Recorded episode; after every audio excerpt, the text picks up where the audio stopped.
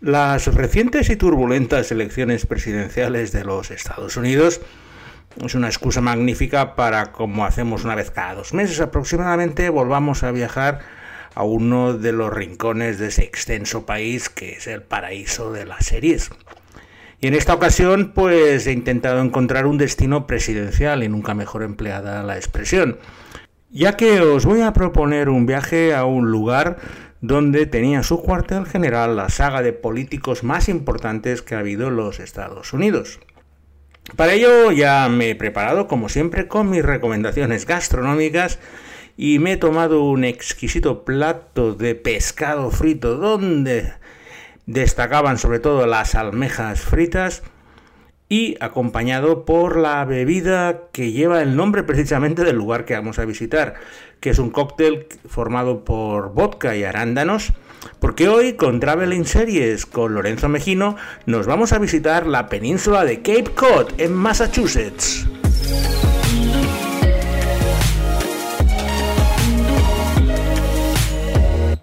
La península de Cape Cod es un accidente geográfico que se encuentra en el estado de Massachusetts, a unos 130 kilómetros al sur de Boston, y que es un lugar muy especial para toda la gente de la costa este del país por ser el sitio de veraneo y donde se encuentran las mansiones, las segundas residencias más importantes de casi toda la costa este, rivalizando con los Hamptons.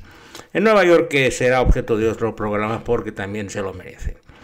La península de Cape Cod, como su nombre indica, es una extensión unida por un pequeño istmo de apenas unos 10 kilómetros, que encima hicieron un canal para evitar que la gente tuviera que dar una vuelta con los barcos de casi 200 kilómetros para rodear toda la península. Así en el siglo XIX, en finales del siglo XIX hicieron un canal de 10 kilómetros de longitud para que los barcos pudieran pasar desde la bahía de Cape Cod hacia mar abierto y de esta forma ahorrar mucho tiempo en su recorrido. Es un lugar eminentemente turístico, lleno de atracciones veraniegas y donde el invierno el lugar es bastante más dormido.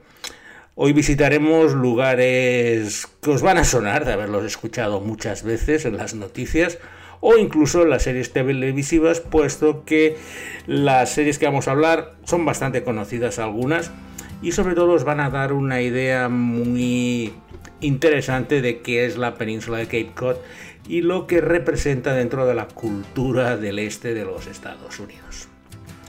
La principal atracción de Cape Cod es el denominado Cape Cod National Seashore, lo que sería la costa marina de Cape Cod, que es una extensión de playas de unos 60 kilómetros de longitud que ocupan toda la costa este, la que da al Océano Atlántico, de Cape Cod y es un santuario protegido. Las dos veces que he estado en la zona, lo mejor que se puede hacer es caminar. Eh, tiene un sistema de senderos muy bien señalizados que te permiten pues hacer desde 2, 3, 4 horas o incluso si quieres hacer toda la longitud del mismo durante dos días. En mi caso el preferido es uno que va por una marisma de cedros blancos que está es un sendero que está elevado con unas, tablestacas y unas maderas y te permite ir paseando por ese ecosistema tan diferente, no solo, yo no había visto nunca una marisma con cedros blancos en su interior y mm, sobre todo está totalmente protegido y no hay ninguna casa, por lo cual si lo comparas con todas las ciudades turísticas que iremos visitando en nuestro recorrido de hoy, hace que pues sea un, santuario de la naturaleza y la razón por la que miles de personas acuden allí cada verano. Cape Cod está a unos 130 kilómetros al sur de Boston por una carretera muy buena, casi autopista, entonces lo lógico es cuando estás en Boston, siempre que ido allí, pues me han llevado con coche hacia, hacia alguna de las casas de los amigotes que tengo por la zona y que la verdad eh, siempre deseo volver a Boston para que me lleven a esas casas. Una de ellas se encuentra en la población de Hyannis, que es uno de los lugares más importantes de Cape Cod y uno de los más famosos porque allí es donde tenía su residencia familiar el clan más conocido que ha tenido los Estados Unidos, que ha incluido incluso un presidente.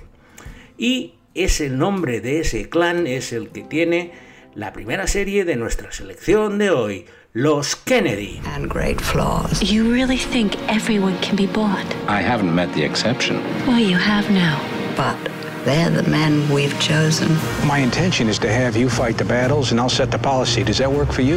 Yes, sir. Good. Help me protect my sons. I can't do it. I'm not leaving you, Jack.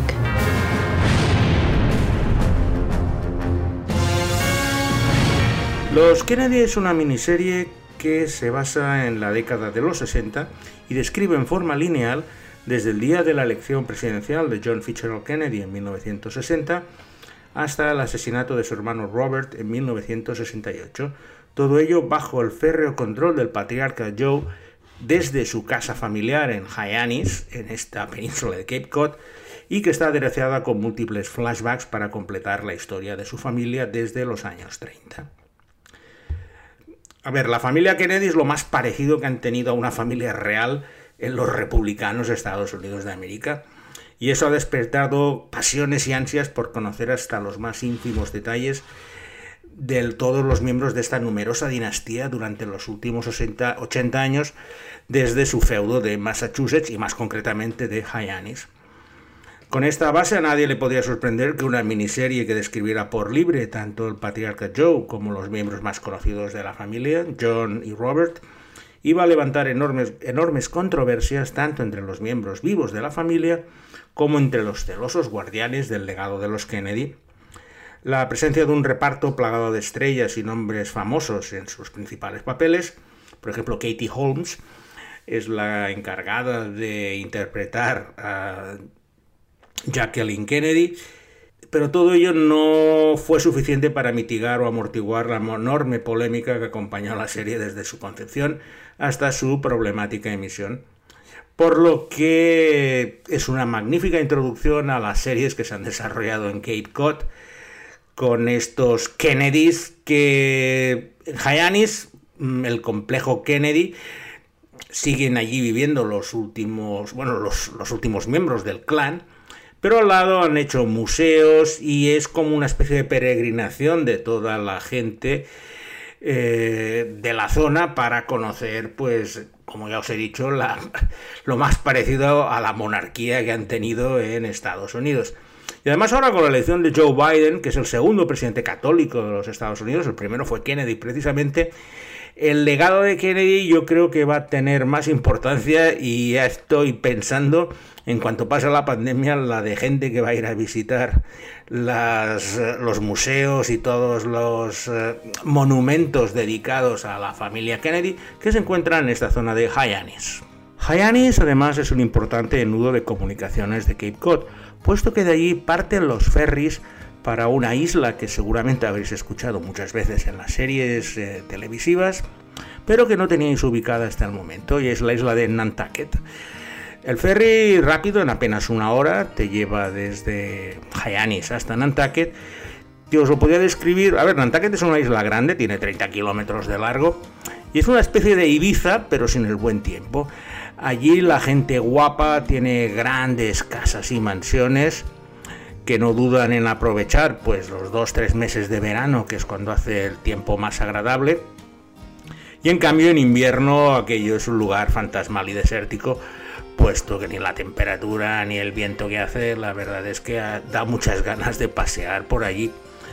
Yo fui en una ocasión que me invitó un amigo que tenía una mansión allí, estábamos en Boston por temas laborales, y oye, ¿por qué no vamos a Nantucket y con la avioneta? Bueno, pues cogimos la avioneta, llegamos allí, el tío tenía una casa de estas de, de película y nunca mejor dicho, no sé, tenía 15 habitaciones, 7 baños, servicio.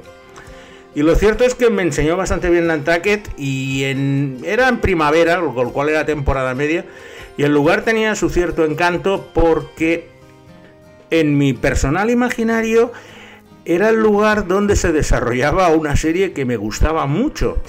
Y aunque estuviera rodada en estudio, el lugar donde decían que estaban era precisamente el aeropuerto de Nantucket. y es la segunda serie de nuestra selección de hoy, y me estoy refiriendo a Wings, dos en el aire. The kid's a pisser. Taiwan, I want you to meet Joe Hackett. You're shaking hands with the strongest right arm this island's ever seen. Uh, Coach, I don't know. I, Not you. I'm talking about my boy here. He's just what I'd want if I had a son of my own. Joe Hackett es el propietario de la pequeña aerolínea Sandpiper que con su única avioneta realiza vuelos regulares entre Boston y la isla de Nantucket, donde tienen su base de operaciones. Joe es un piloto responsable y meticuloso que se ve obligado por deseo de su padre a hacer las paces con su hermano Brian, un bala perdida con el que llevaba peleado muchos años por haberle robado a su novia. La serie comienza con el reencuentro de los dos hermanos para trabajar conjuntamente a pesar de los problemas que tienen entre ambos junto con la historia del resto de trabajadores del pequeño aeropuerto de Nantucket, que incluye a los encargados de facturación, mecánicos, taxistas, camareras y las aerolíneas rivales. Wings es una magnífica comedia creada por tres guionistas, David Angel, Peter Case y David Lee, que vienen de Cheers y posteriormente en Fraser. El trío eh, tiene una gran comicidad y crearon un universo en esa pequeña isla de Nantucket que lo convirtió en una gran comedia, aunque en una época donde las comedias eran lo que dominaban, siempre estuvo un poco a la sombra del resto de grandes comedias de los 90, como Friends o incluso el propio Fraser. Wings estaba planteada como una comedia de las que en inglés se denominan workplace comedies, centradas en el lugar de trabajo de una serie de personajes que tienen en común el lugar donde pasan más horas al día, en este caso un pequeño aeropuerto. Una diferencia importante respecto a otras historias es que los personajes pertenecen a diferentes empresas que comparten el mismo espacio físico, por lo cual no tienes el típico pique jefe subordinado que son los habituales en las series de las oficinas de una empresa. De esta manera, pues tenemos la, la, pareja central, que eran los hermanos Hackett, que se pelean y se reconcilian, pero al final la familia es lo que siempre predomina y los intentos para gestionar su minúscula aerolínea con una sola avioneta, con la precariedad que os podéis imaginar de depender de un solo aparato para el negocio, son la parte del león de la serie. El reparto es increíble, puesto que tenían dos grandes actores, como eran Stephen Weber o Tim Daly, que interpretaban a los dos hermanos Hackett. Pero con el tiempo, y como suele pasar en estos casos, el más famoso de todo el reparto era un secundario que hacía de taxista y no es otro que Tony Shalhoub, que luego ha ganado múltiples Emmys por Monk, ahora mismo lo podéis ver en la señora Maisel, pero que este fue su primer papel importante que robaba todas las escenas, era un taxista de origen libanés que intentaba pillar el poco pasaje que pudiera y que llegaba al aeropuerto y que iba tirando a base de chanchullos. La serie duró ocho temporadas y tuvo buenas audiencias y sobre todo me puso el aeropuerto de Nantucket en la cabeza y cuando tuve la oportunidad de volar a Nantucket, la verdad es que me encantó recordar lo que era dos en el aire. De vuelta a tierra firme seguimos nuestro recorrido por Cape Cod. Y ahora saltaremos a otra isla mucho más accesible, el recorrido en ferry es mucho más corto y también es una isla que seguro que os va a sonar de haberla escuchado en bastantes lugares. Y es Martha's Vineyard. Es otro de estos lugares para los ricachones, aunque el nivel es un poco más bajo que el de Nantucket. Y eh, es bastante más popular precisamente por esa accesibilidad.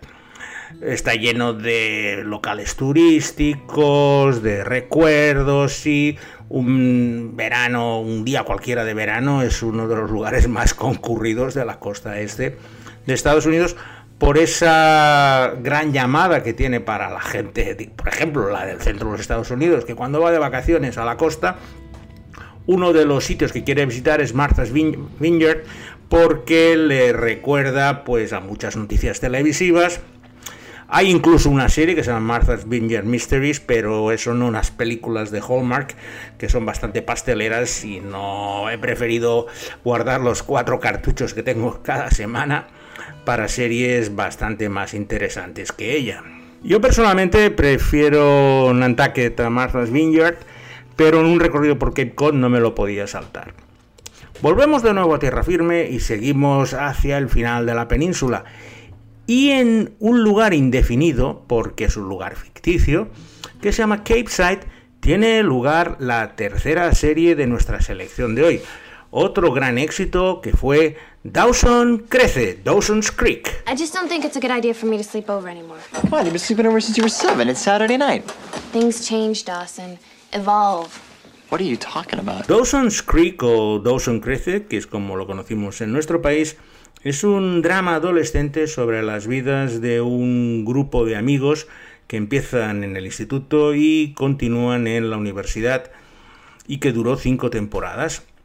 Está protagonizada por Dawson Leary, un aspirante a cineasta que tiene a Joey Potter, también interpretada por Katie Holmes, que parece que está abonada a las series que se han realizado en Cape Cod, y sus dos mejores amigos. Ese grupo de ese núcleo de cuatro personas jóvenes pues eh, interaccionan en esta ciudad ficticia de Cape Side, en Cape Cod, y todo narrado desde un punto de vista muy costumbrista e incluso realista. Vamos viendo pues sus alegrías y sus desgracias, sus amoríos y sus desgracias amorosas también, en una serie que la verdad es que tuvo un gran éxito, estaba muy bien, mm, las primeras temporadas por lo menos, luego ya con solo cuatro personajes principales, la cosa pues empezó a degenerar cuando tuvieron que incluir secundarios para interaccionar entre ellos. Y claro, tienes que pensar que la combinatoria amorosa entre estas cuatro personas es bastante limitada. Pero las primeras temporadas de Dawson Crece es uno de los mejores dramas adolescentes que se han hecho. Aquí en España tuvo bastante éxito.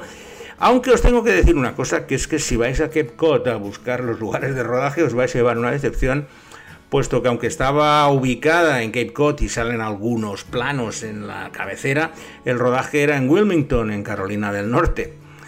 Por tanto por razones fiscales como porque el paisaje de las playas estas de arena con tipo Normandía, como os he dicho antes, era muy parecido.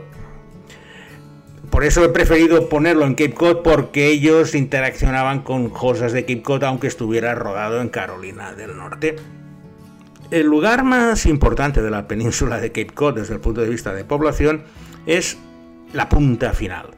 Es un lugar que tiene mucha importancia para los estadounidenses, puesto que fue el primer lugar que avistaron los peregrinos del Mayflower cuando llegaron antes de hacer puerto en Plymouth, que está relativamente cerca.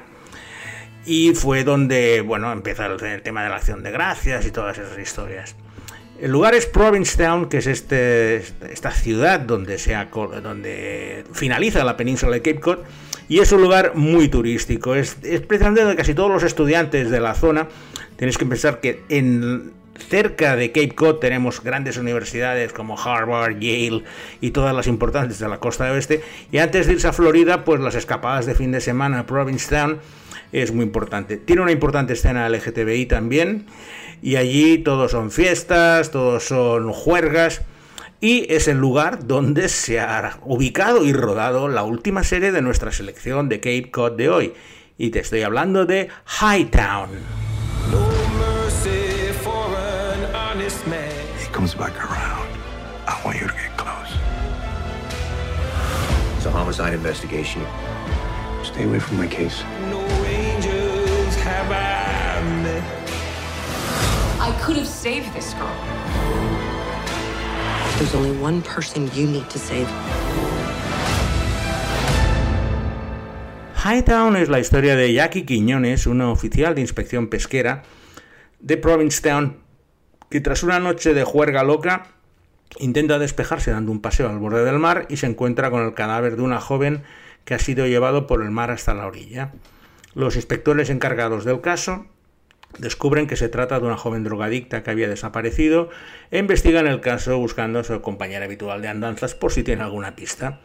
Desde el principio sospechan que el asesinato está relacionado con el jefe mafioso local, Frankie Cuevas, que sigue dirigiendo su cártel desde la cárcel y empiezan a presionar a su mujer Rene, que ante la congelación de las cuentas de su marido se gana la vida en un club de striptease. En paralelo, Jackie empieza a husmear en esa investigación tras atravesar una gravísima crisis personal que la pone al borde del precipicio. A ver, Hightown es un drama que desde la primera escena deja muy clara su vocación de cine noir. Empieza con un impactante asesinato y poco a poco vamos conociendo a los personajes de la trama que rivalizan entre ellos por ser los más miserables. Nuestra protagonista pues es una adicta a las drogas, al sexo, al alcohol y a cualquier cosa que pille. Y poco a poco la serie empieza bien, pero la verdad es que tiene esa tendencia actual de recrearse y regodearse en las desgracias y vicios de los personajes que no aportan mucha cosa y al final se acaba haciendo muy pesado. Lo más interesante es que está, rodada en Provincetown y podrás ver todas las imágenes de Cape Cod y esa ciudad importante, incluyendo el carnaval, que es uno de los más importantes de Estados Unidos, aunque en este caso hicieron un carnaval ficticio porque no pudieron rodar en febrero.